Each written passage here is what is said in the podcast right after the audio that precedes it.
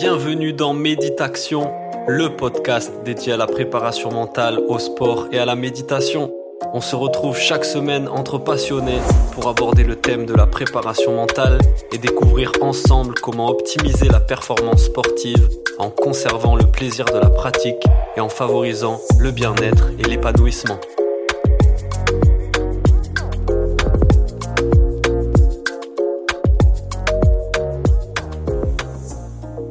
C'est parti, bienvenue dans le podcast Méditation. On se retrouve pour un nouvel épisode avec un nouvel invité.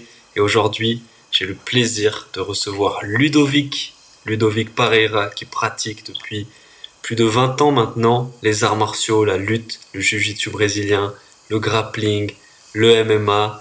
Il a été combattant professionnel. Aujourd'hui, il est coach. Il a démarré son club, le GP Sport Miramas, en, 2008.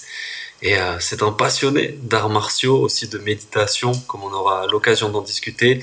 C'est vraiment un plaisir de l'avoir aujourd'hui. Je vais lui poser plein de petites questions sur l'aspect mental peut-être qui est au cœur de ces pratiques-là. Et euh, salut Ludovic, comment ça va? Salut Paul, ça va très bien, merci. Cool, ravi de pouvoir échanger avec toi aujourd'hui. On échangeait déjà depuis un petit moment euh, en off pour faire cet épisode. Et on a déjà eu plein de discussions euh, super cool qui n'ont pas été euh, enregistrées et partagées au public. Donc c'est le but aujourd'hui, euh, c'est qu'on puisse avoir toutes ces discussions et partager toi ton expertise, ta vision, ton parcours, ton approche de tout ça. Avec plaisir. La, la présentation que j'ai faite était assez brève. Est-ce que toi tu peux te présenter aux auditeurs?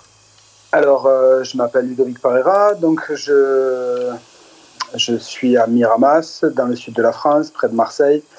Et euh, du coup, j'enseigne au club GP Sport depuis 2008, comme tu l'as dit. Et à la base, c'était un club de MMA qui petit à petit est devenu un club de lutte à livre et aussi de jiu-jitsu brésilien. Et euh, au fil des années, on a développé une section enfant et puis une section euh, féminine plus basée sur, comment dire, cardio box, on va dire. Voilà, un petit peu de cette défense. Et voilà, et, euh, je, je, prends beaucoup de plaisir dans ce travail passion. Et euh, depuis, euh, depuis déjà presque une quinzaine d'années, je crois. Mhm. Et, et, voilà, ça, ça, rythme bien ma vie. Quoi. Et avant ça, ben, j'étais j'étais combattant, entre guillemets, pro de la première génération en MMA. C'était c'était difficile, mais c'était une période unique qui reviendra, je crois, jamais. Et euh, je, suis très heureux d'en avoir fait partie. Et voilà, et après, euh, j'ai fait pas mal de, de, combats en grappling notamment et en jiu-jitsu brésilien. Magnifique, on va avoir le temps d'aborder tout ça. Mais revenons euh, au début, au commencement, même avant ta, ta, carrière de combattant professionnel et tout ça. Toi, peut-être même avant les arts martiaux, quel, quel sport, avec quel sport tu as commencé? Euh, ben en fait, j'étais euh, j'étais anti-sport, moi, quand j'étais mhm. jeune. j'étais carrément anti-sport. Ça, c'est étonnant. Euh, et, et on va dire, à la suite d'une mésaventure de, de, jeunesse, j'ai fait l'expérimentation d'une bagarre, on va dire, qui a été un peu traumatisante. Parce que bah, c'était la nuit, ils étaient plusieurs. Et je je pensais pas m'en sortir euh, vivant, en fait. Euh, et, j'ai vraiment pris conscience à ce moment-là de, euh, de l'importance du, du, mental, plus que, plus que du physique, et, et de la nécessité d'être fort mentalement. Et, et c'est la, la, première, c'est la première étincelle, en fait, qui, qui m'a amené vers les arts martiaux. Ça coïncidait aux époques de Bruce Lee, de Van Damme. Mhm. Et, et, de l'UFC 1. Et du coup, euh, tout ça, c'est un petit peu mélangé. Et à partir de là, euh, j'ai compris que euh, être fort mentalement, c'était déjà quelque chose de nécessaire pour moi, en tout cas, et, et que les arts martiaux en seraient un vecteur. Et dans un second temps, j'apprendrai à me défendre, et, et voilà. Et ça a commencé vraiment comme ça, quoi. Ok, donc les premiers sports que tu as fait, c'est des arts martiaux finalement C'est la boxe taille. C'était la, boxe taille, Ok. Ouais, j'ai commencé avec la boxe taille. Et juste sur cet épisode, est-ce que peut-être on peut en parler un petit peu plus parce que ça a l'air d'avoir éveillé vraiment quelque chose en toi. Qu'est-ce que cette confrontation à la violence, là, à la brutalité, elle a, elle a généré justement en toi? Euh, ben C'est marrant parce qu'il euh, il y a eu euh, une sensation de, de un peu comme de, de peur, de détresse, mais en même temps, ça a révélé quelque chose. Je me dis, ils étaient quatre, j'étais tout seul et je rentre chez moi, ben, je n'ai même pas une bosse. Hmm. Donc, ils étaient nuls ou je, ou je suis pas mauvais, quelque part. En plus, ça, ça, avait duré assez longtemps. Je me rappelle avoir été par terre, avoir été rué de coups et tout ça. Et, et du coup, bah, de, là, euh, j'ai rencontré Serge, que je, salue, hein, c'est un peu comme mon deuxième père, qui, euh, par chance, était quelqu'un déjà de très, euh, très spirituel. Et pour lui, la boxe taille et les arts martiaux en général, c'était pas seulement un moyen de savoir se battre, c'est pas seulement un sport de combat, mais il y avait aussi tout un aspect derrière de, mental, un aspect euh, philosophique. philosophique et tout ça. Et j'ai eu la chance d'être euh, initié à dose homéopathique au fur et à mesure qu'il me sentait prêt, peut-être, et que je, pouvais avoir de l'intérêt pour ça, pour euh, me, nourrir aussi de toute cette culture asiatique, quelque part aussi, qui qui, m'avait toujours séduit sans que j'en comprenne les tenants et les aboutissants au travers de, des, films de, Bruce Lee, par exemple, voire même des, mangas ou d'autres films euh, asiatiques. Tout ce qui était bouddhisme, en fait, ça me ça m'attirait, euh, mais je, je, ne savais pas pourquoi. Mhm. Voilà. comme si, euh, voilà, je savais que je devais aller par là, mais sans vraiment. Et puis après, je me suis intéressé à Bruce Lee, à tous ses livres que j'ai que j'ai lu, dévoré et relu. Et, euh, à partir de là, j'ai vu une nouvelle perspective du monde qui a commencé à se dessiner. Wow. Tu as eu l'occasion d'y aller en Asie après, justement, pour euh, vivre ça de, de l'intérieur? Alors, j'ai réalisé mon rêve euh, d'enfant d'aller au Japon la première fois en 2006. Mhm. pour avoir vraiment la sensation de ne pas gaspiller ce voyage, j'étais parti seul. Du coup, chaque minute m'appartenait. Euh, je pouvais vraiment, euh, entre guillemets, faire, euh, faire mon parcours spirituel ou, et sportif à la fois du, Japon. Et grâce à Samy et James, que je salue aussi, il m'avait donné aussi le contact pour m'entraîner avec la plupart de mes idoles du moment.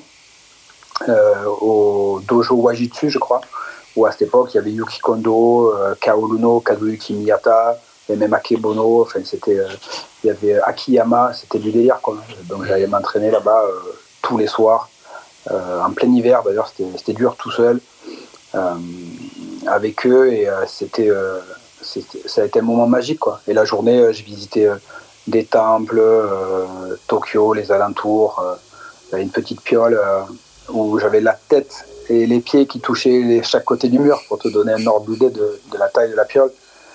Tu vois, c'était, euh, c'était gigantesque. Quoi. Toute ma vie, je me rappellerai de ce voyage. Après, je suis retourné plusieurs fois euh, au Japon. Après, j'ai fait quasiment toute l'Asie, à part euh, le Laos et les Philippines, je crois.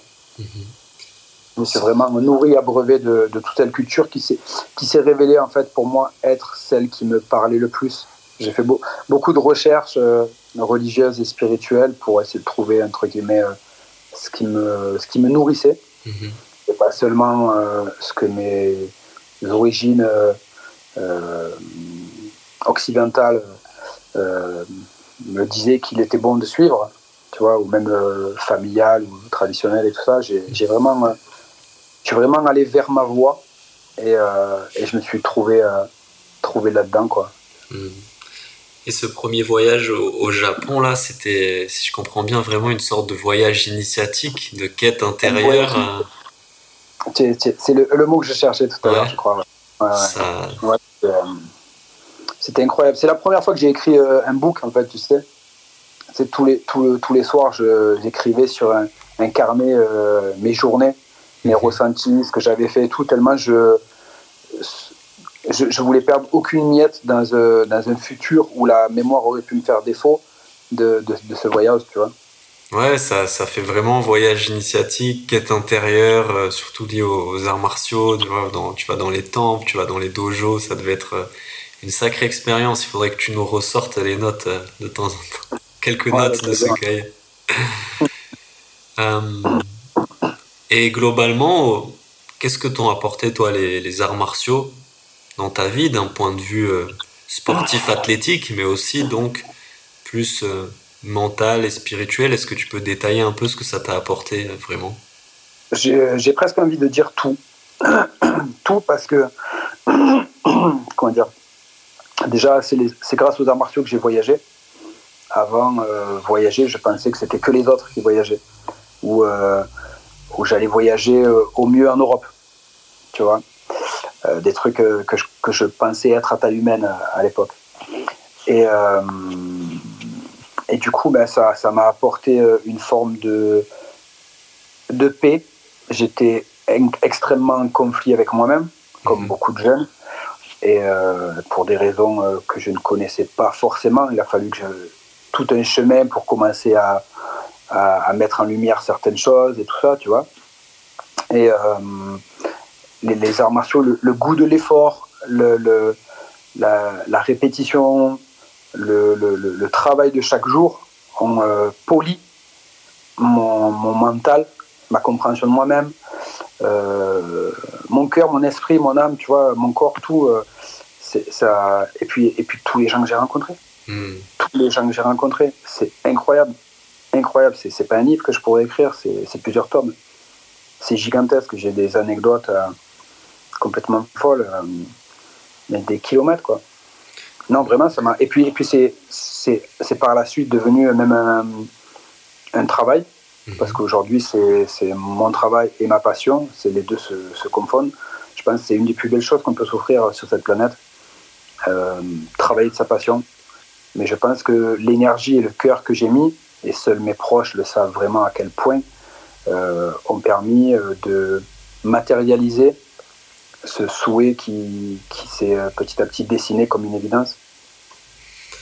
Super. Et à travers tout ton parcours aujourd'hui, comment tu définirais ou comment tu résumerais ton approche à toi des arts martiaux? Hum, Je trouve qu'elle est, euh, je trouve qu'elle est changeante.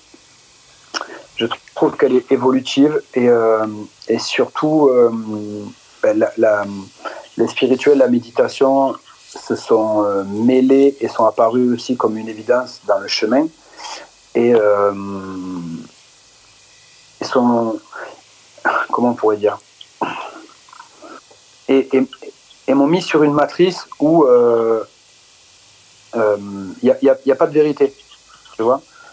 Euh, le fait d'avoir voyagé beaucoup aussi m'a montré qu'il y avait tellement de façons de, de, voir et de considérer les, les choses, tellement de, de, lunettes pour regarder le monde, que je suis un adepte de. Il n'y a pas de vérité.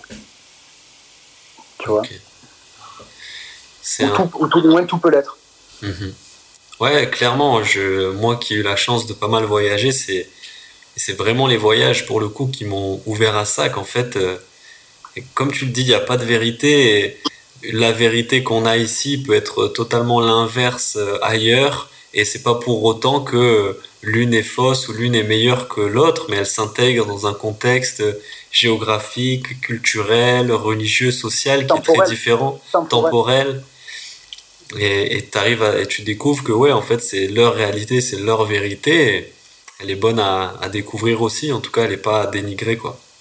Elle est partout et nulle part. Et du coup, ça m'a donné euh, ce, cette passion de, entre guillemets, de la remise en question. Mm-hmm. Tu vois et, euh, et un peu comme Georges Saint-Pierre, de, euh, comment dire, de, de jamais être vraiment satisfait, d'aller toujours vers la perfection, sachant qu'elle est inatteignable et que c'est juste un chemin. Ouais, c'est une direction et pas une destination.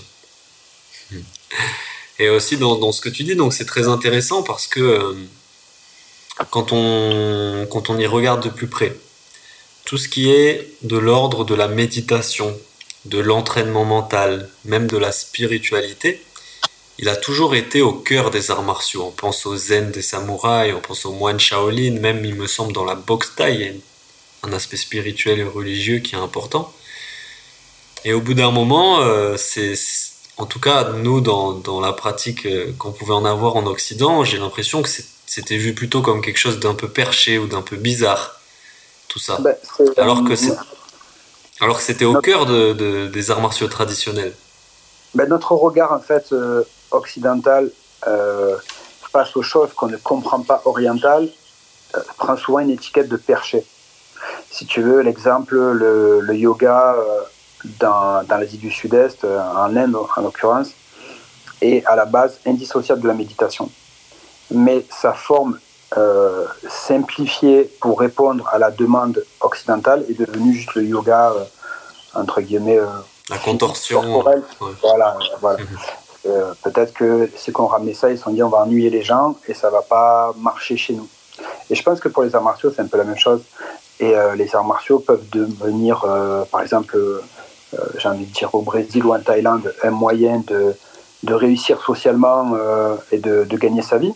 Mhm. Peut-être d'ailleurs pas que par choix ou par passion, par nécessité. Mais son approche, s'il y a une approche totale et vraie des arts martiaux, c'est un accomplissement personnel du corps et de l'esprit via les arts martiaux, avec forcément une, euh, une approche d'entraînement de l'esprit qui peut passer par diverses formes, et en l'occurrence la méditation. Et en l'occurrence, est-ce que les, les combattants, les fighters, les artistes martiaux qui ont le mieux réussi sont pas ceux qui justement ont réussi à placer au cœur de leur pratique cet accomplissement, cette quête intérieure et personnelle en plus de l'ambition euh, extérieure et de toutes les récompenses qu'ils pouvaient y trouver, tu vois?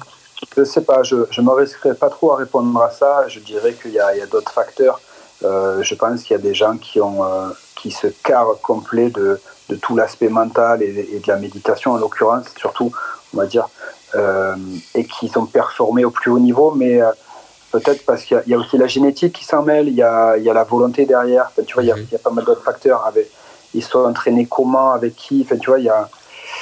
Euh, je, je, serais curieux de connaître les statistiques des, des gens qui s'en préoccupent et ceux qui s'en préoccupent pas euh, au plus haut niveau, mais euh, voilà, il faut, faut, pas oublier le facteur qualité athlétique, génétique et tout ça aussi qui est. Bien sûr, aussi ça c'est indéniable. On peut pas arriver à ces niveaux-là sans des prédispositions, sans des qualités physiques et intellectuelles aussi. John Jones, c'est un mec qui, qui réfléchit vite, je pense c'est un mec qui a des, énormes qualités euh, physiques et athlétiques et qui en plus est travailleur. Donc euh, je pense que ça lui permet de, de faire ce qu'il a déjà accompli. Euh, est-ce qu'il serait encore plus fort avec tu vois, un aspect mental et spirituel différent ou entraîné? Je ne sais pas. Mais John Jones, c'est un bon exemple parce que sans parler de méditation et tout ça, j'avais regardé une interview de John Jones qui disait qu'à un moment donné, quand il a découvert le, pouvoir du mental et le pouvoir de l'esprit et que pouvait avoir lui il parle de visualisation sur ses performances, ben, il s'est plongé à fond dedans. Et ce que je voulais dire, c'est que John Jones, avant de vouloir peut-être marquer l'histoire de son sport et gagner beaucoup d'argent et beaucoup de titres, c'était avant tout un passionné qui cherchait une sorte d'accomplissement personnel justement à travers sa pratique euh, des arts martiaux. Mais j'avais cru, je crois que j'avais entendu euh, une vidéo, un podcast où il disait que du coup, euh, c'est par rapport un peu à son enfance, je crois qu'il s'était mis euh, hmm. à la lutte, quelque chose comme ça, et, il, avait progressé assez vite. Après, voilà, ben, même, même j'ai envie de dire, mentalement, on n'est pas tous égaux de départ. Tu vois, je pense qu'il y a des gens qui ont des, des, aptitudes, des connexions neuronales ou je ne sais quoi, qui font que quand ils commencent la méditation, ils peuvent en être au bout d'une semaine, peut-être à, ce que toi tu étais au bout d'un an d'entraînement, de, de, méditation, si on dit allez, allez euh. Une demi-heure par jour, enfin je sais pas, mais euh, le, fait qu'on soit pas tous égaux, ça a quand même sa part de... Même rien qu'au club, moi j'ai des gars, euh, ils vont faire 50 fois la technique, ils la font moins bien, ils l'ont moins bien compris, ils la placent moins bien que d'autres gars à qui je l'ai montré deux fois, et avant de la fin de la deuxième fois, ils avaient déjà une capacité à la, à la contextualiser, à la conceptualiser, à la, ils pouvaient tout de suite la, même l'enseigner à leur tour. Tu vois, on est vraiment, euh, on est vraiment différents. Hmm. Il y a une part d'inné aussi, tu crois, dans. Inné, je sais pas, mais je pense qu'on a tous des talents Mhm. on a tous des dons. dans notre chemin de vie, c'est peut-être intéressant d'arriver à les mettre en lumière. et voilà, et du coup, ben, moi par exemple, je, je dessinais quand j'étais jeune. Et en fait, dessiner, pour moi, c'était pas euh, quelque chose de difficile. Je voyais quelque chose, ma main avec le, crayon ou le stylo pouvait le reproduire. Tu vois, euh, du coup, c'est, je ne sais pas euh, vraiment mécaniquement ce qui se passe, mais peut-être que mon cerveau, mes yeux connectés à ma main voient et reproduisent, et il n'y a pas la part de de, de, de, de, ratage ou d'imperfection de, la reproduction de, l'image. Mmh que, parce que moi, on m'a dit, mais où est-ce que tu as appris à dessiner euh, Comment on fait? Je ne sais pas. Moi, je vois, je dessine et c'est fini. Et je sais qu'il y a des techniques, je sais que. Voilà, et peut-être que je me serais entraîné, euh, j'aurais progressé encore plus. Mais euh, j'ai jamais su répondre à ceux qui me disaient, mais comment tu fais? Mmh. Ouais, ouais. Comme des. C'est vrai que ces prédispositions, on les retrouve dans tout ce qui est le sport, les, qualités athlétiques, T'as l'impression que les grands sportifs, presque, ils auraient pu faire n'importe quel sport, même s'ils ont un talent particulier. Je pense à Johnny, Johnny Wilkinson, il était connu pour ça. C'était un très grand rugbyman, mais apparemment, il était super fort au foot, il était super fort en basket. Tu le mettais au golf. Voilà, peut-être que s'il avait fait du jiu-jitsu brésilien, il serait super bien débrouillé aussi, tu vois. Parce qu'il avait cette, cette, qualité athlétique, euh, peut-être de, de, coordination, de mouvement, de mobilité qui fait qu'il pouvait exceller dans, plein de disciplines sportives. Quoi. Ouais, du coup, on, on démarre pas du, de la même ligne de départ, quelque part. Si on revient un peu sur ton parcours de compétiteur, parce que voilà, tu as un gros, gros parcours de compétiteur, et ça, ça peut être intéressant, je pense, pour les auditeurs, que tu partages un peu, toi, tes, tes prises de conscience, ta vision, ton expérience de la, de la compétition. Euh, Comment tu te préparais, toi, à une compétition? Ben, euh, dans, On va dire dans la première période euh, de, de, sport de compétition de, de ma vie, déjà, c'était c'était le MMA. Mhm. Et on était, on était vraiment euh, la, première génération. Donc, ce qu'on faisait, c'était très amateur dû au niveau de connaissance de l'époque. après, on avait très peu de moyens par rapport à aujourd'hui et à la chance qu'ont les amateurs euh, en MMA. C'était de l'artisanat, quoi, de la débrouillardise. Ouais, vraiment, vraiment, vraiment. vraiment euh, et puis c'était très sectorisé, tu sais, je, je, vais faire ma boxe, euh, demain je vais faire ma lutte, voilà. Et de temps en temps, on faisait du MMA, mais on était déjà, comment dire, vraiment en retard par rapport aux Anglais, aux Irlandais, où, où, on combattait souvent avec avec euh, les gars de la Bushido, Samy, Jens et Laurent Bonafou à l'époque, et c'était euh, c'était vraiment dur. C'était vraiment dur. C'était plus, euh, on y va, tu vois, on y va, on est des ouf, et on kiffe, mais voilà. Et après la, deuxième partie, quand j'ai après le MMA, parce que j'ai eu un accident à l'œil qui m'a poussé entre guillemets à, arrêter les sports de percussion pour pour sauvegarder sauvegarder mon œil. Et, et du coup, je me, je me, suis mis beaucoup plus au grappling. Et, et c'est à la même période que j'ai aussi ouvert mon, mon club. Mhm. Parce que de la frustration de plus pouvoir faire de, de boxe taille de MMA est née l'envie de, de, proposer, de donner la chance, d'aider euh, ceux, qui, ceux qui le pourraient à, à faire, euh, à faire ce, ce, sport que je que j'ai été contraint de raccrocher moi tout du moins au niveau euh, compétiteur. Et, euh, et c'est marrant, comme de l'ombre s'est passé à la lumière, parce que si tu veux, moi, quand, on m'a dit c'est fini, tu peux plus, là, ton œil c'est trop, c'est trop chaud, tu vois, une opération assez, euh, assez, assez costaud. Et, du coup, tout s'est éteint, et, quand, quand, quand, quand, la douleur est passée, entre guillemets, ça a laissé place à la lumière, et ça a été cette idée d'ouvrir le club tu vois. Et du coup, euh, bah, si j'aurais pas eu ce, ce, souci-là, bah, il n'y aurait peut-être jamais eu de, de, club euh, GP Sport à Miramas. Ouais, c'est carrément génial. C'est carrément génial. Du coup, je suis presque. Moi, je suis content en fait de, ce qui est arrivé parce que, tu sais, des fois, il y a cette phrase là qui te fait chier, que tu n'as pas envie d'entendre quand tu es dans le mal. Oui, mais si t'arrives ça, c'est pour une bonne raison. Tu vois ce que je veux dire? Tu n'as pas envie de l'entendre, ça. à la limite, tu peux l'entendre quand, quand c'est passé. Tu vois, que les choses se sont rééclairées. Mais voilà, Clairement, alors que c'est justement au moment donné où tu arrives à changer ta perception de ce qui est en train de t'arriver et de ne pas voir uniquement ce que tu perds, mais ce que tu peux y gagner, que justement tu arrives à aller de l'avant. Mais ça demande euh, tout un processus intérieur de, pouvoir changer sa perception et de pas se concentrer que, que, sur, que, ce, que sur ce que tu perds, mais sur ce que tu peux y gagner. Et toi, c'est, ça a été ta transition vers la transmission donc, et, ton métier aujourd'hui de, coach.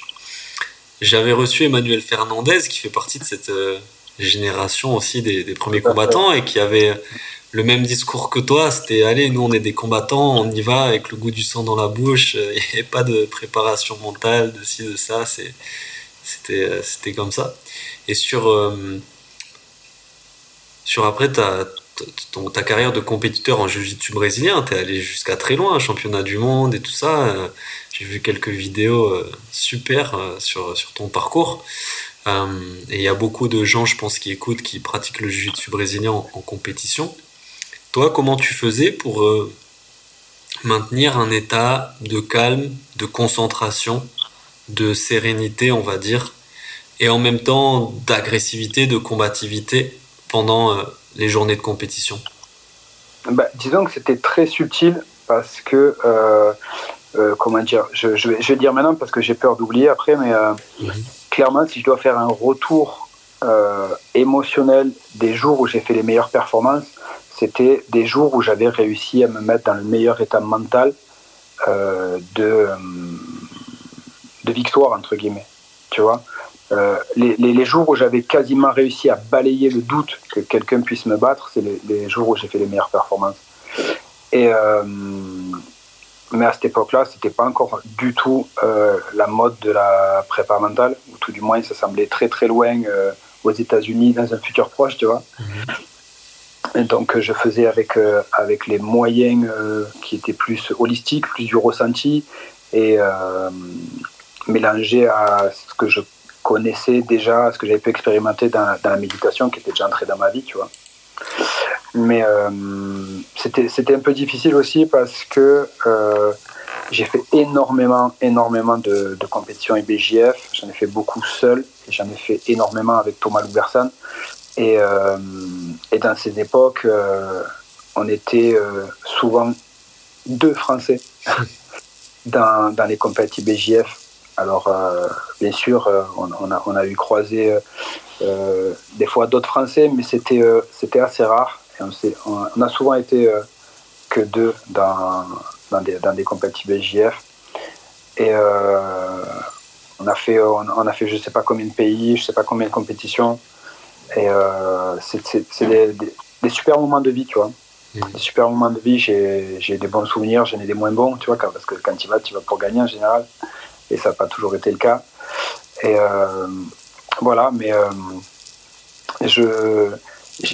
j'ai souvent essayé de, de, de, faire un feedback sur moi-même de, de, ces jours où j'étais dans l'état mental optimum pour essayer de le reproduire euh, dans les compétitions qui suivaient ou à, ou à d'autres compétiteurs qui étaient avec moi ou des élèves.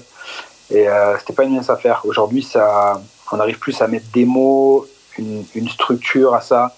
Et, euh, et du coup, c'est en train d'évoluer la performance en ressent aussi.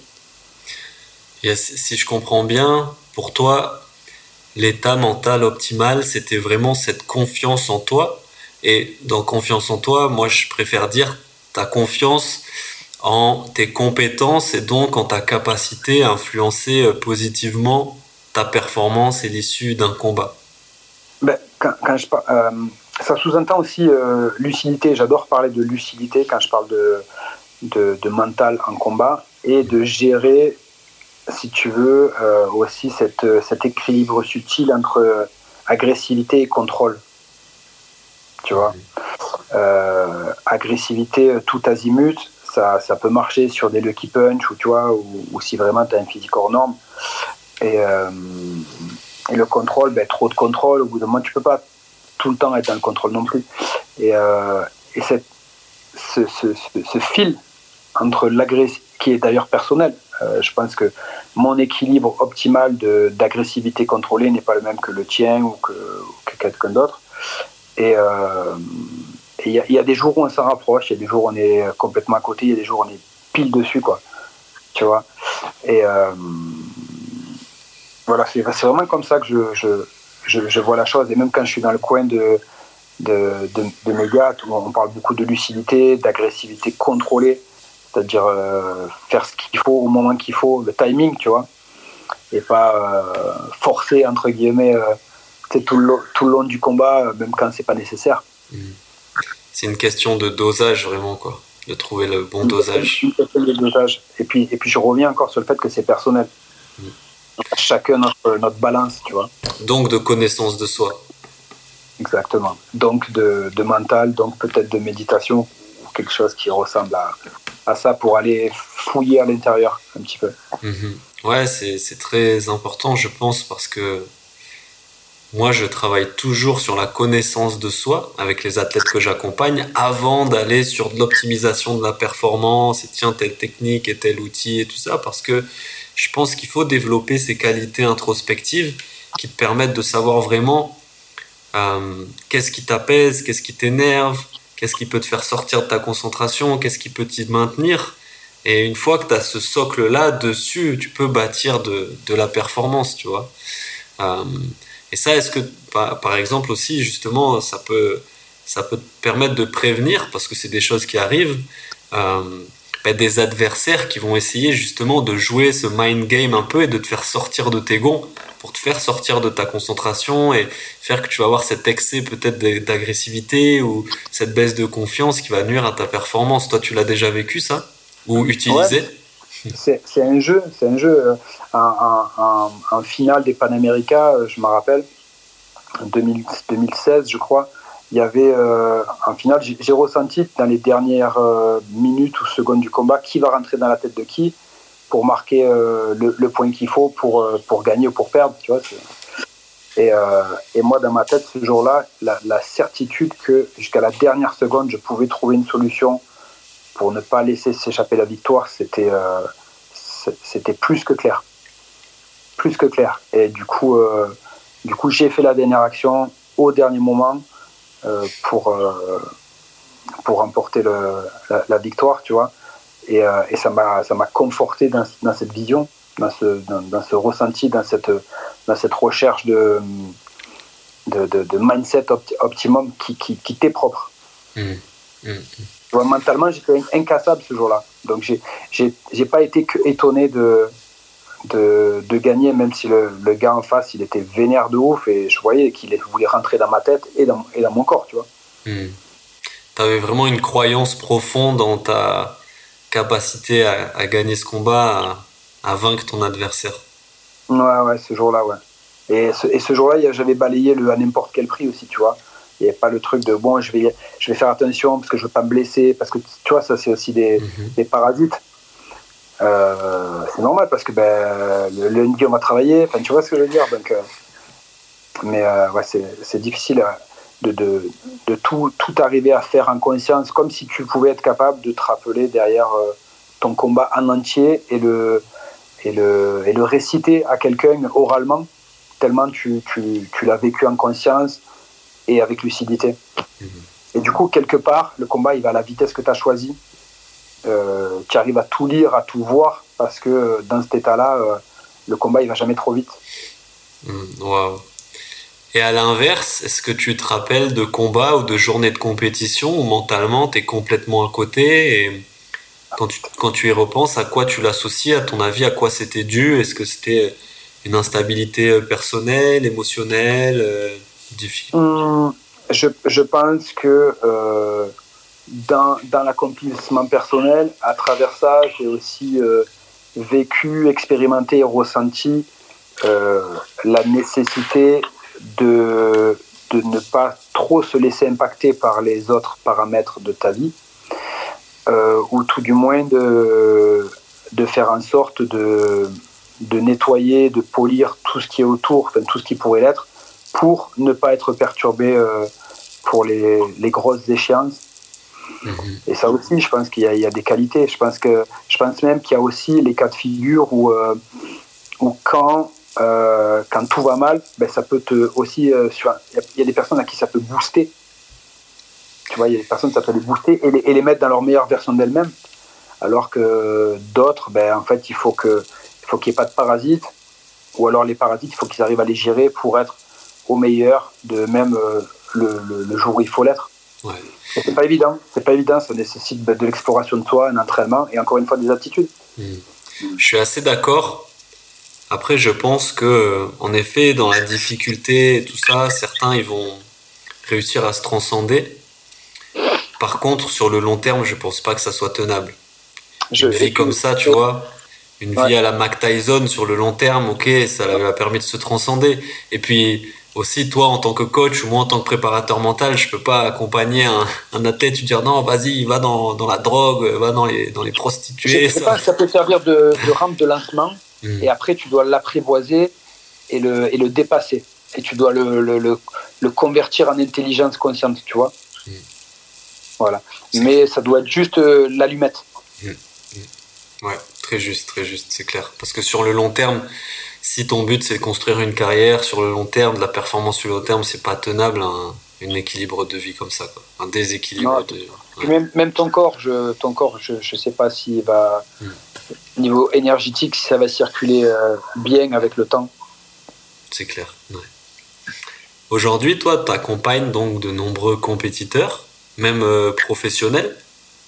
Hum, professionnel, j'en ai, eu accompagné euh, beaucoup pendant plusieurs années, mais là aujourd'hui, il n'y a que des amateurs au club. Dans leur compétition, euh, tu parles justement d'aptitudes, de compétences. Quelles sont les aptitudes, les compétences mentales que tu arrives à identifier comme étant euh, bénéfiques ou aidantes pour leur performance?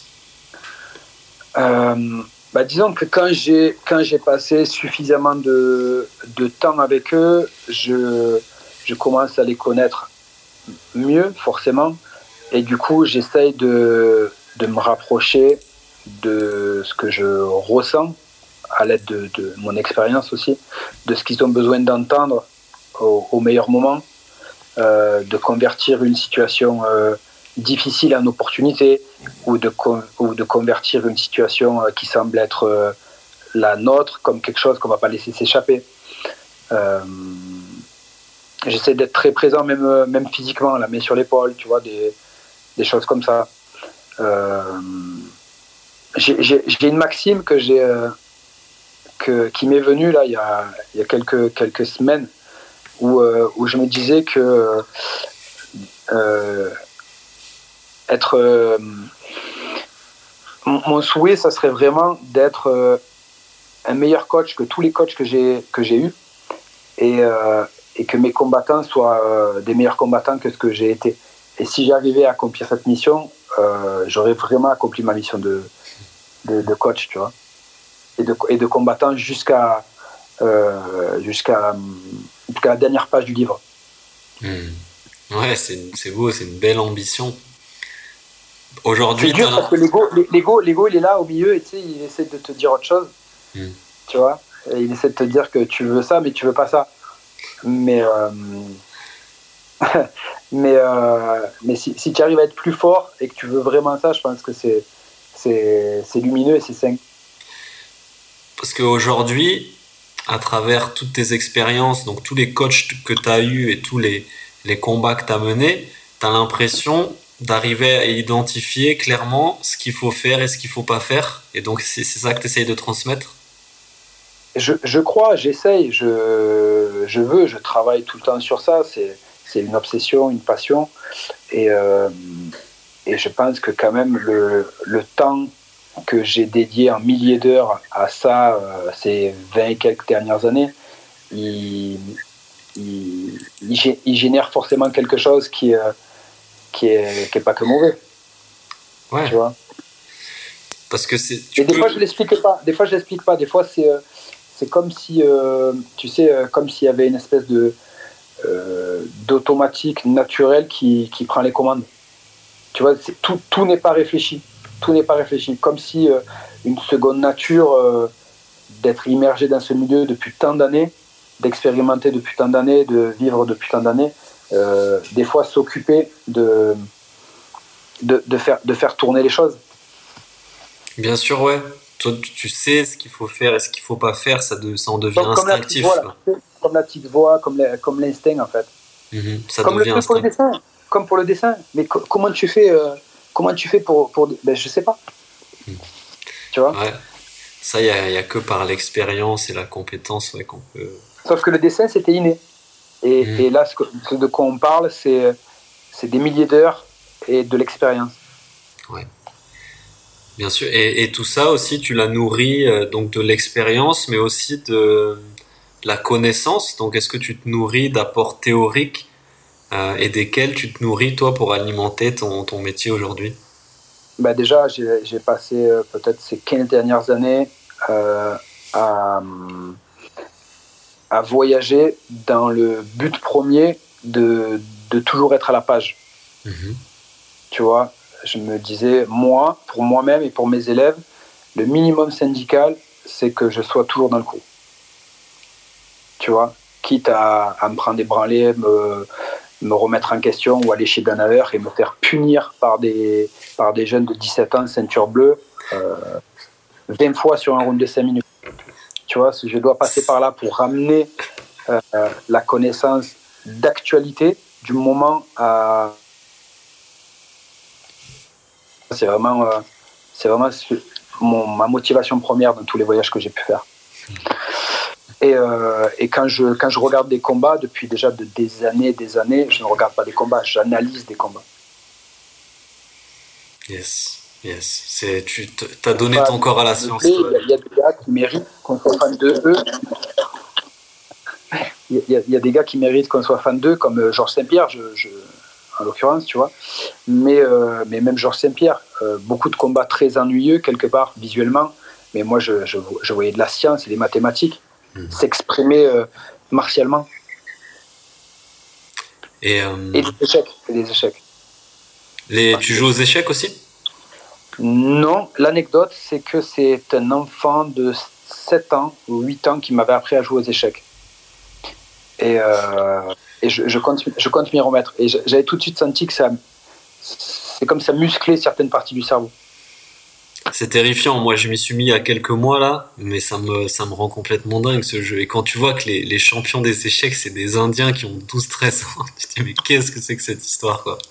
Ah, c'est diabolique. c'est génial. Euh, d'ailleurs, il y, a souvent un parallèle entre le jiu-jitsu et les échecs. C'est dû à quoi, toi Checkmat, mhm. le gars qui a donné le nom à l'équipe, il avait, il avait déjà mis ça en avant, je crois. Ouais.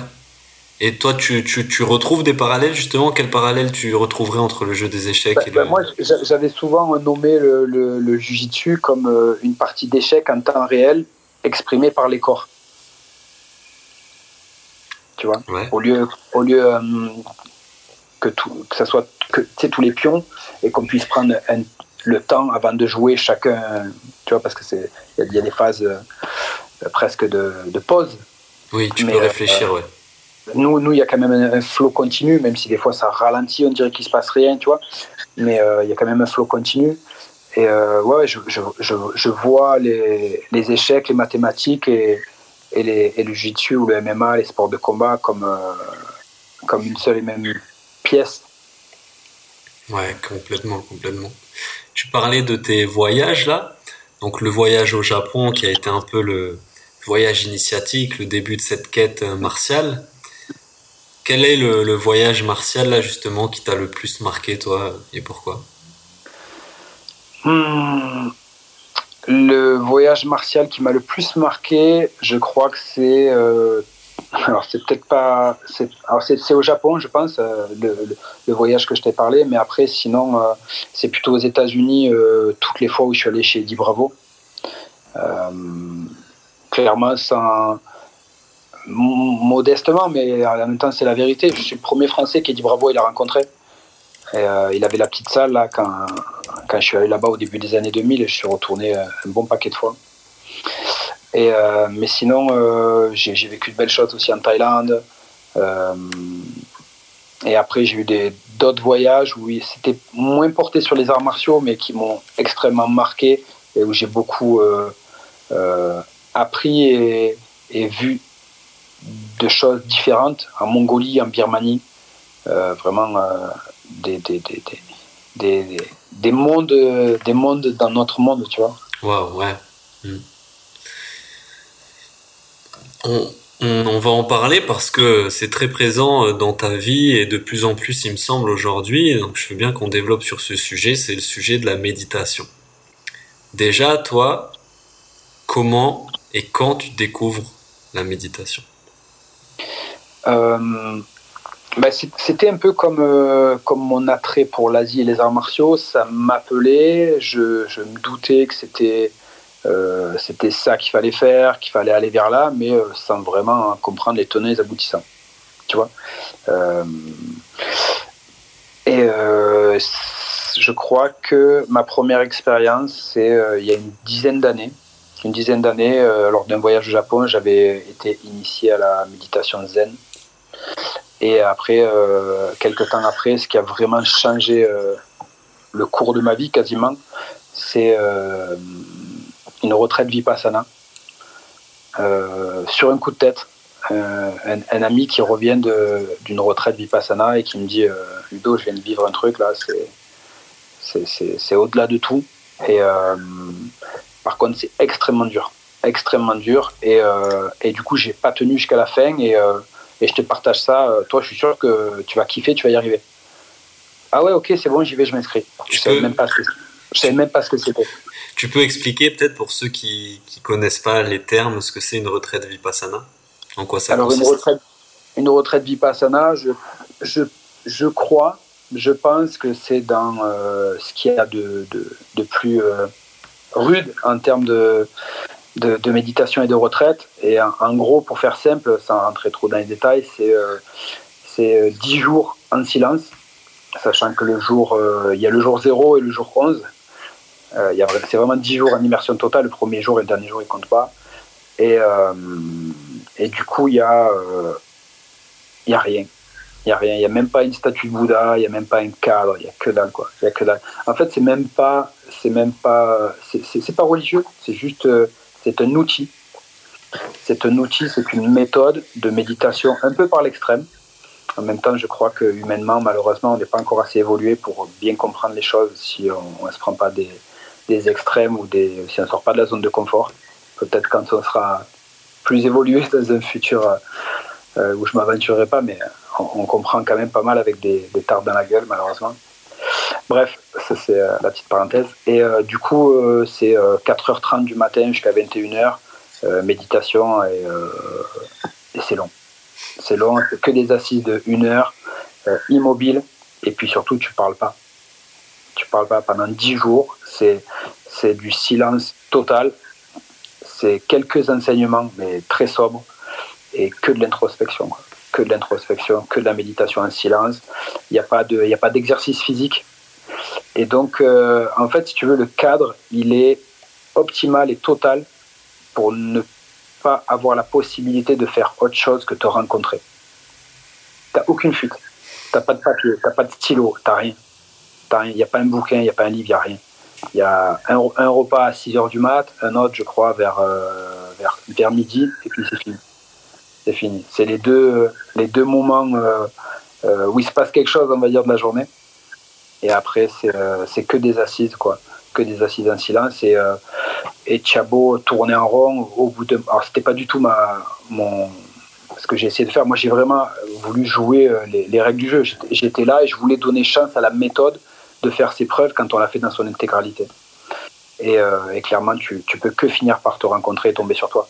C'est impossible de, de croire qu'on se connaît, de ressortir de Vipassana en disant ouais avant je me connaissais avant d'y rentrer je me connaissais c'est pas possible tu peux croire que tu te connais à un certain degré et c'est très certainement vrai mais quand tu ressors de là tu, tu, tu, tu là ça y est j'ai rencontré à Paul qui peut dire à Paul j'ai rencontré Paul quoi en même temps parce que tu auras tellement passé le, temps auras tellement dédié à ça, il y aura tellement aucune autre occupation que finir par tomber sur toi-même que c'est ce qui risque d'arriver. Hmm. Et après, il y a des strates. Il y a des strates. Tu vois, après, tu peux refaire d'autres retraites, toujours. Euh, voilà, mais, euh, mais, en tout cas, je pense que la première fois où tu vas vraiment te rencontrer, c'est dans quelque chose euh, qui, est, qui est dédié à ça, où tout est. C'est pas. après, tu, peux rentrer chez toi, tu fais ta demi-heure de méditation journalière qui est très bien, mais elle a du mal à, à comment dire, à à, contrebalancer la vie folle des 23h30 dans laquelle on évolue chaque jour surstimulé, alors que là-bas, il y a zéro stimulation, zéro, zéro. Enfin, tu vois ce que je veux dire? Voilà. Après, tu peux pas vivre comme ça. C'est, c'est, euh, c'est, comment dire, c'est comme quand tu fais un camp d'entraînement. Tu fais pas des camps d'entraînement toute l'année. Tu vois, tu fais un camp d'entraînement ou deux camps d'entraînement et le reste de l'année, tu t'entraînes et tu combats. Hum, tu, vois, voilà, c'est, je, je, l'imagerai comme ça pour faire le parallèle avec, euh, avec notre, notre, notre, autre passion. Ouais. C'est en même temps qui, euh, voilà, qui passe dix jours en silence tout seul avec soi-même euh, en dehors de ce cadre-là qui, qui, est fait pour ça, tu vois. Euh, aujourd'hui. Personne. Personne, donc tu peux pas arriver au même résultat. Hum, hum, hum. À part certains ermites dans l'Himalaya qui, voilà, qui sont dans une quête un peu spéciale, mais. Donc toi, tu as commencé par un truc costaud, quoi. Tu as commencé par le.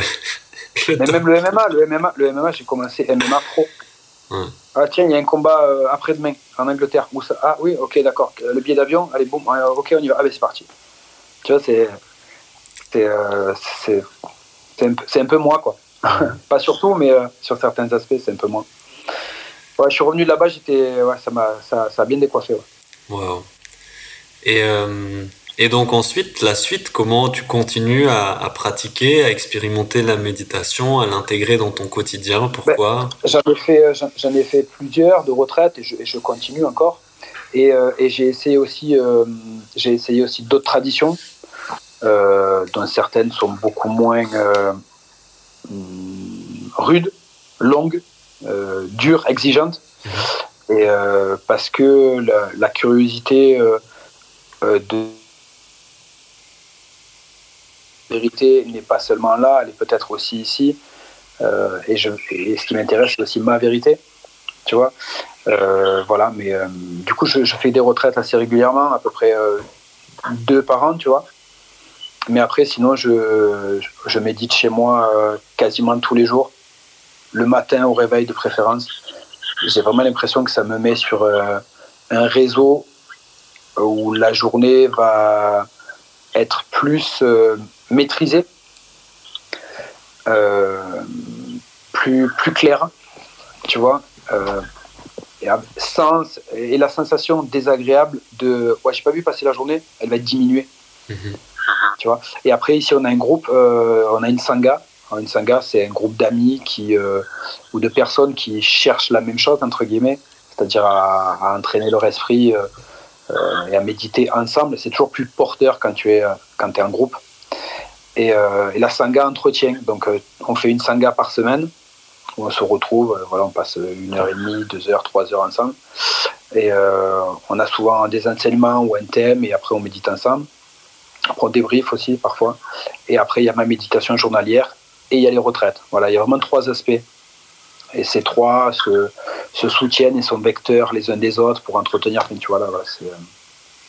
Wow, ok, super. Et aujourd'hui, il me semble que du coup, il y a un nouvel aspect qui, va venir s'ajouter à ça, c'est la transmission aussi de, de la méditation. Là, j'attaque une formation euh, avec euh, l'association Karuna Chechen de Mathieu. Euh, donc, c'est un programme basé sur la, la, résilience. Et du coup, je ne connais pas encore tous les, toutes les choses qu'on va y, y découvrir, y développer, mais à l'issue de ça, euh, je devrais être formateur avec euh, la possibilité, comme mon ami Franck, euh, d'aller utiliser l'outil de méditation dans des endroits où ça pourrait et ça peut déjà amener du, du mieux, en l'occurrence les hôpitaux et les prisons. Chouette. totalement laïque, hein, vraiment. Vraiment je, fais, je, fais, bien le discernement entre l'outil de méditation laïque, et la religion et la spiritualité. Voilà, c'est vraiment là, c'est des, des, méthodes, c'est des outils qui ont, qui, ont, fait leur preuve dans les neurosciences, etc. Hein. je déteste tout ce qui est mytho et trop farfelu. Ou, alors, si ça l'est, je vais vérifier par moi-même si, si c'est juste des légendes urbaines. tu vois ce que je veux dire? Voilà. Euh, je sais que nous, comme on disait tout à l'heure, en, Occident, on a un regard très Woodstock, hippie sur la méditation, mais les gens qui portent ce jugement, ils ne sont pas les vérifier euh, par eux-mêmes euh, si c'était du farfelu hippie Woodstock ou si c'était quand même quelque chose, tu vois, qui, qui, avait quelque chose sous le capot, quoi. C'était quelque chose de, concret. Bref. Donc voilà, donc je suis super excité, j'ai hâte de, de, rajouter peut-être cette nouvelle euh, euh, enfin, c'est pas cette nouvelle passion parce que ça en est déjà une, mais euh, comme, comme activité que, je, que, je, que je pourrais partager. Tu vois, au début, quand j'ai commencé les arts martiaux, je savais pas que ça allait devenir un partage et, du, et mon travail. Et la méditation, quand j'ai commencé, je ne savais pas non plus. Tu vois, et ça serait, ça serait, ça serait juste génial, en fait. C'est, non, ça, ça a beaucoup de sens, je trouve, et c'est ce qui arrive souvent, c'est que tu découvres une pratique tu l'implémentes dans ta vie, elle t'apporte énormément personnellement, elle participe à ton développement, à ton, à ton accomplissement, à ton épanouissement. Et au bout d'un moment, tu te dis non, mais je peux pas garder ça pour moi tout seul. Il faut que je le partage. Il faut que je le transmette. Et, souvent, quand tu, quand tu es passionné, bah, tu es quand même euh, tu es, souvent meilleur. Tu vois ce que je veux dire? Si tu es passionné de, de jujitsu, ben, euh, tu risques d'être meilleur que si tu n'étais pas passionné de jujitsu. Et, euh, et, et même et peut-être même aussi au niveau de la transmission. Je ne parle pas aussi, euh, seulement au niveau de la compétition. Du coup, euh, ce, ce, ce, ce, combo de mots là, euh, sport, passion, passion, travail, c'est vraiment un des plus beaux cadeaux que tu peux te faire, je crois, dans, dans ton chemin de vie sur Terre, quoi. Mmh. Ouais, parce que tu es animé par quelque chose de très fort à l'intérieur qui te donne envie bah, de. Bah, déjà, rien que quand t'en parles, les gens ils sont déjà tac, tu vois, il y, a déjà, y a déjà du réseau quoi. Putain, là, c'est en face, là, euh, ça fait pas semblant, quoi. Le mec, il vit le truc. Et ta, ta mission, c'est de contaminer euh, les autres de ta passion. Mmh, mmh, mmh. Et, que, cette passion le rapporte. Ça ne doit pas être une passion euh, stérile. Ça doit, les faire, ça doit les faire grandir, les nourrir, etc., etc. Bien sûr, bien sûr, bien sûr, il y a un but, il y a un objectif derrière, des bienfaits à y trouver. Exact. Même si, euh, tu vois. Euh, Mais vers, vers, quelque chose euh, qui ne, qui ne, qui ne, qui ne te fait pas grandir. De toute façon, c'est où tu, où tu te drogues, par exemple, et ça te détruit. Et tu, tu, tu, vois, tu.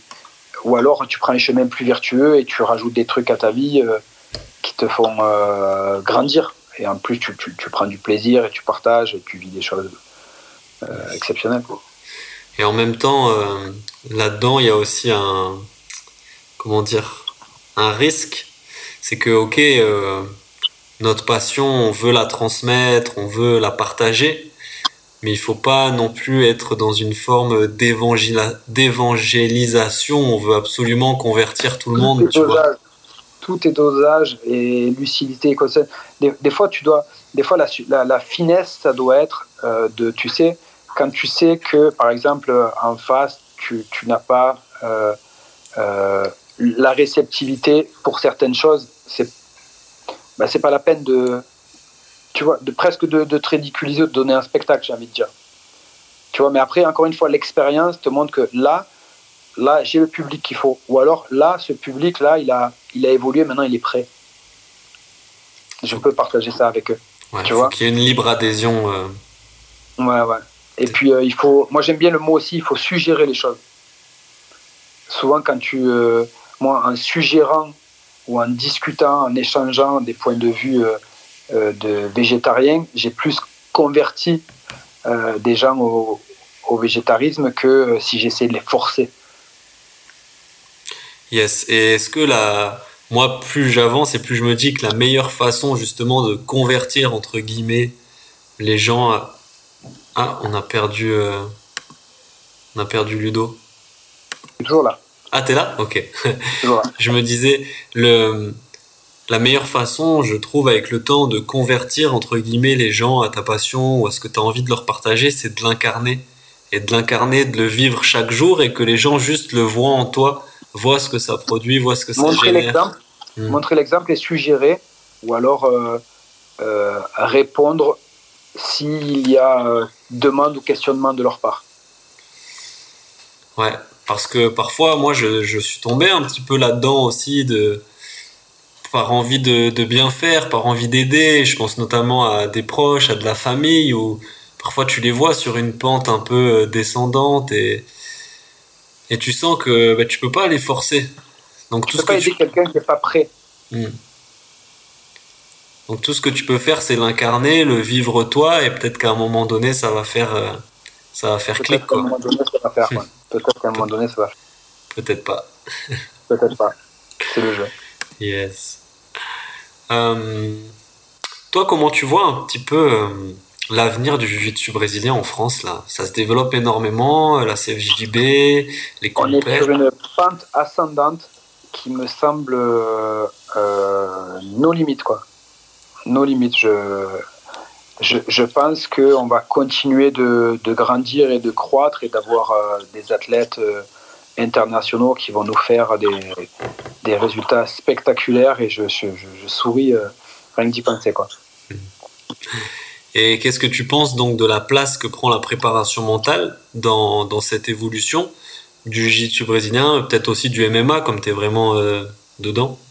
C'est ce qu'on disait tout à l'heure. Euh, pareil, ça se structure, ça se professionnalise, ça se démocratise, ça rentre plus dans les mentalités, euh, dans, les, dans, les, dans le milieu. Euh, ça, ça perd de son côté farfelu pour devenir un des outils de la caisse à outils de la performance. Tu vois, maintenant, je pense des, des, des gens qui, qui, performent à haut niveau, ils ont un super staff interconnecté de, préparateurs physiques, de préparateurs mentaux, de diététiciens, de coachs et de partenaires d'entraînement qui, euh, qui font la super version 2.0 de, de eux-mêmes, tu vois.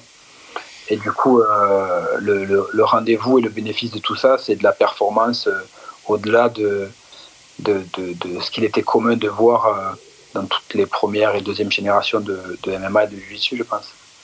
Ouais, c'est très juste ce que tu dis dans le fait de s'entourer, d'aller chercher ce qu'il y a de meilleur. Et ça, c'est un truc que j'aime beaucoup euh, chez toi, c'est que tu as une expérience euh, énorme, des connaissances, un background énorme. Et, tu fais venir tout le temps des gens dans ta salle, des, Laurence Cousin, des, grands coachs qui peuvent venir apporter aussi leur, euh, leur pierre à l'édifice à tes élèves, quoi.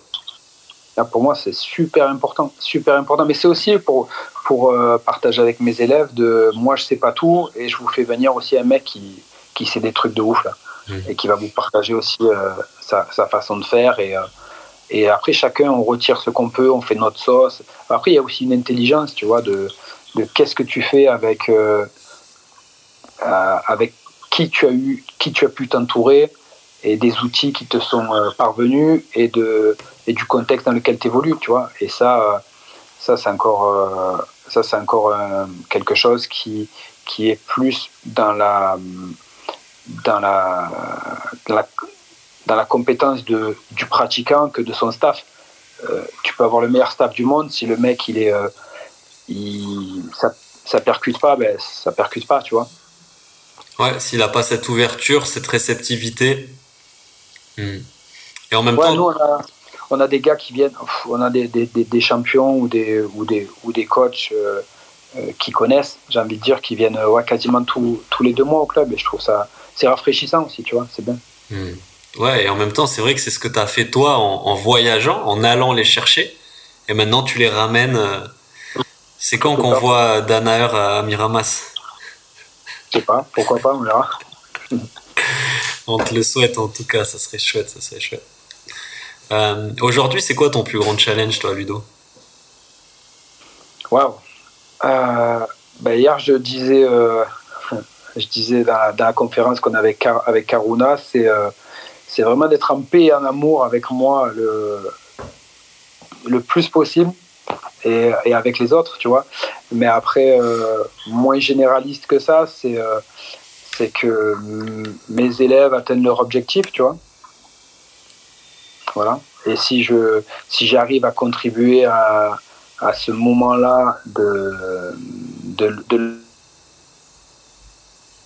ça d'une quelconque manière, euh, bah, je suis satisfait. Chouette.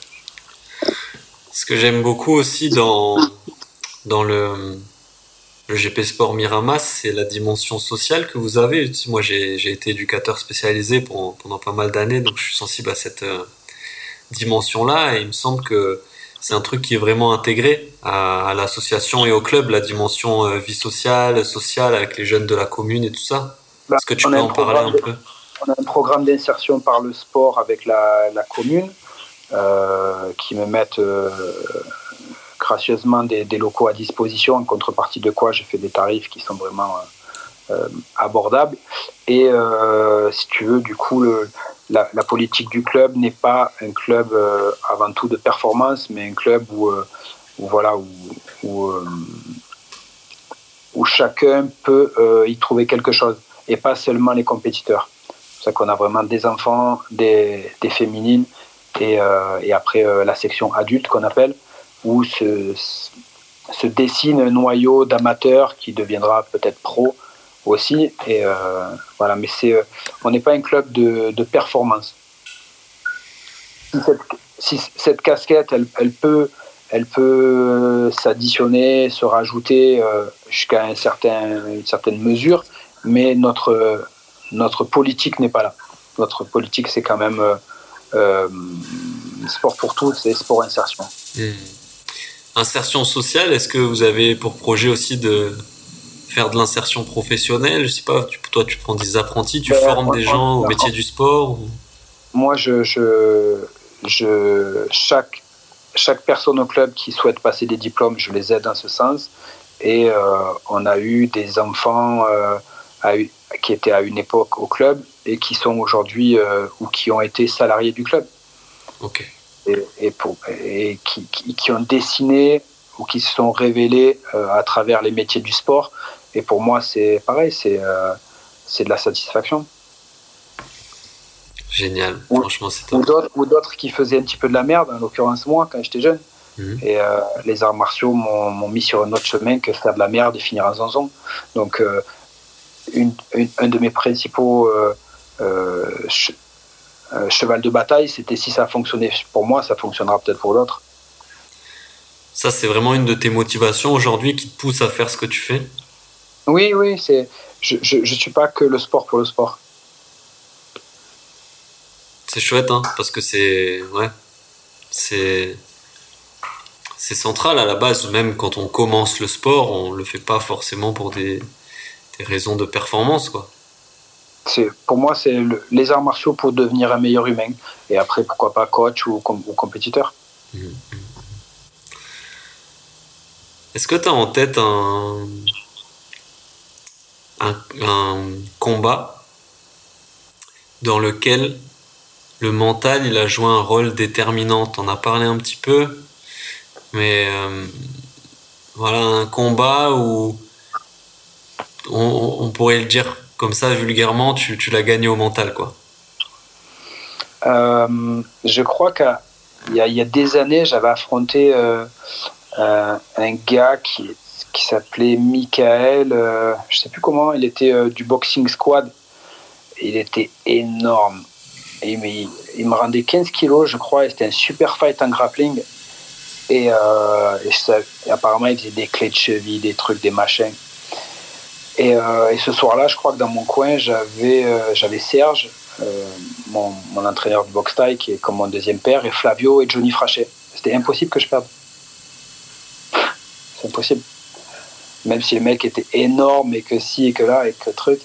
Et du coup, euh, j'étais dans un état mental comme, comme au Panamérica. Et j'y ai rentré dedans pendant, euh, pendant tout le combat. Il n'a jamais pu s'exprimer. Et, euh, j'ai un bon souvenir de ce combat. D'ailleurs, s'il voit la vidéo, je le salue, Amika. Mais putain, c'était.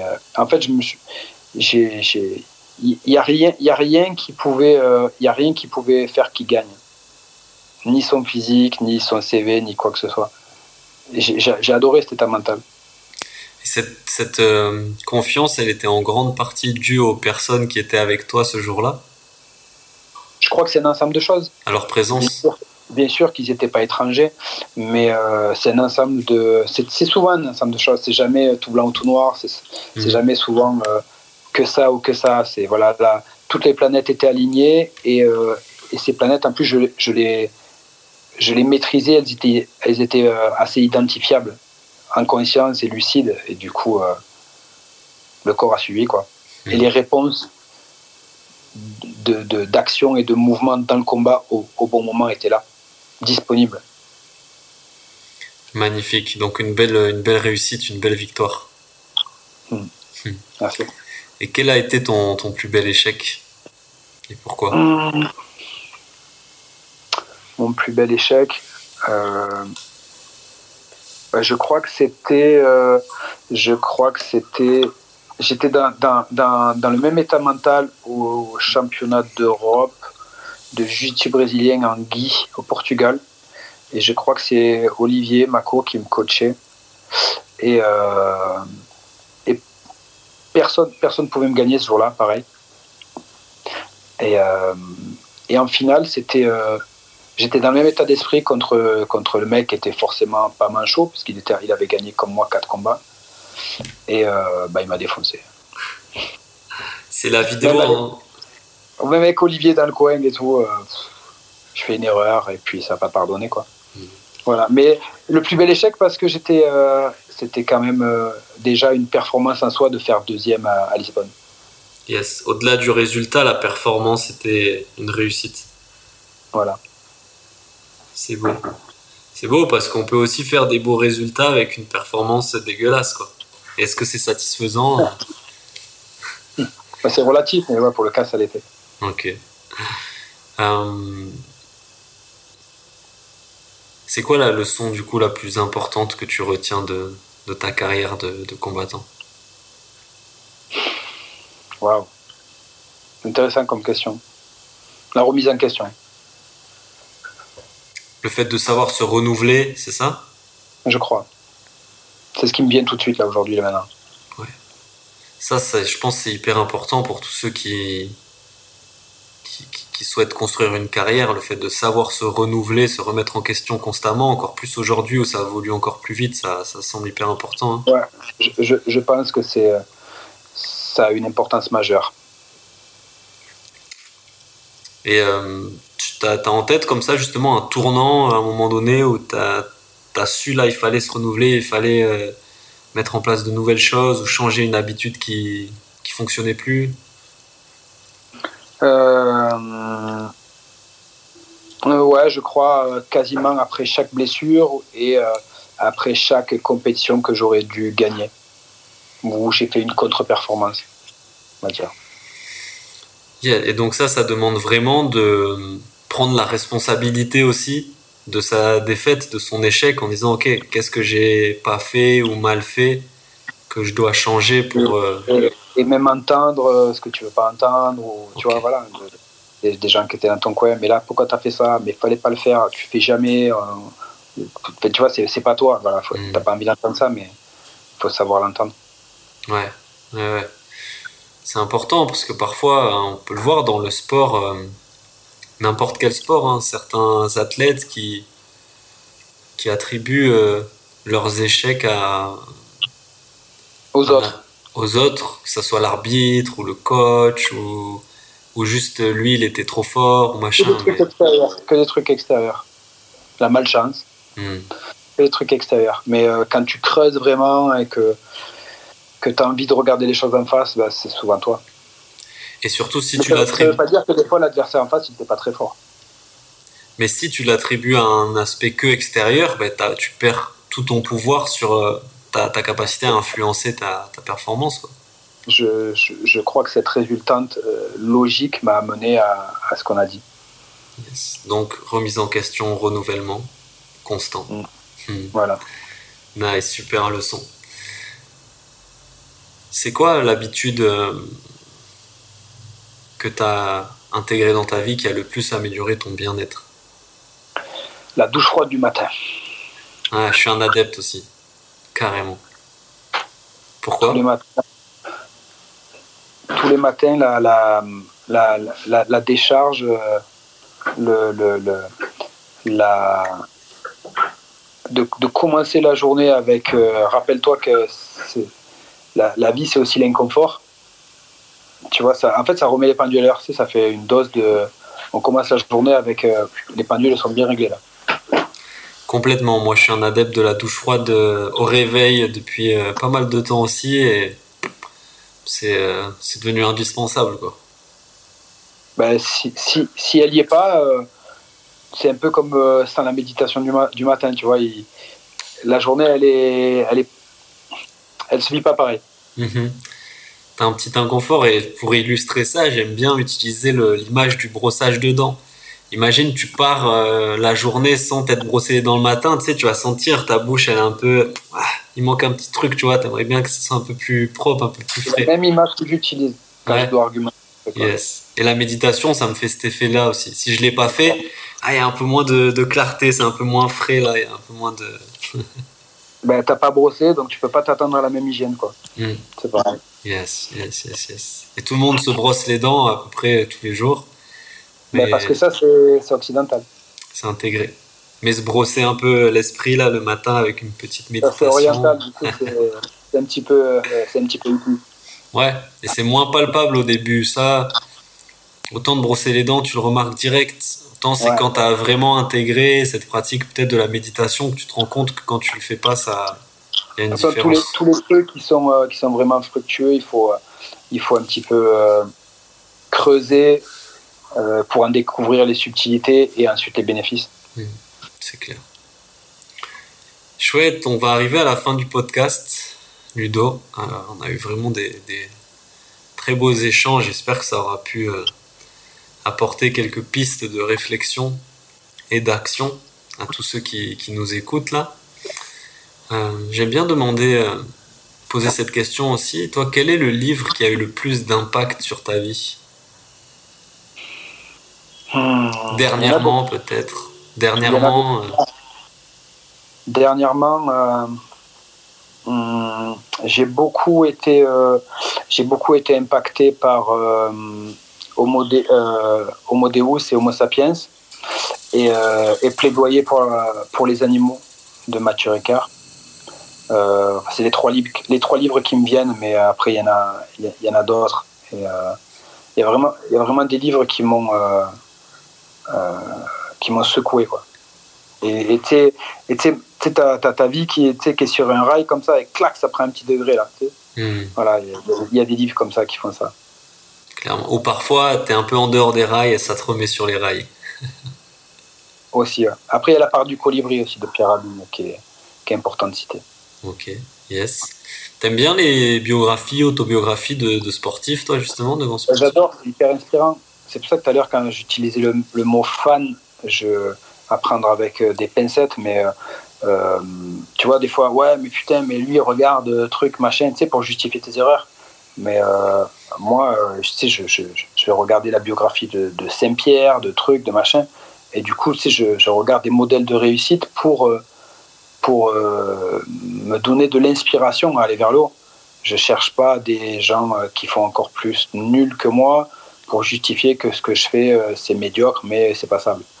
Ouais, et pour éviter la vraie intelligence, c'est apprendre des erreurs des autres pour pouvoir les éviter.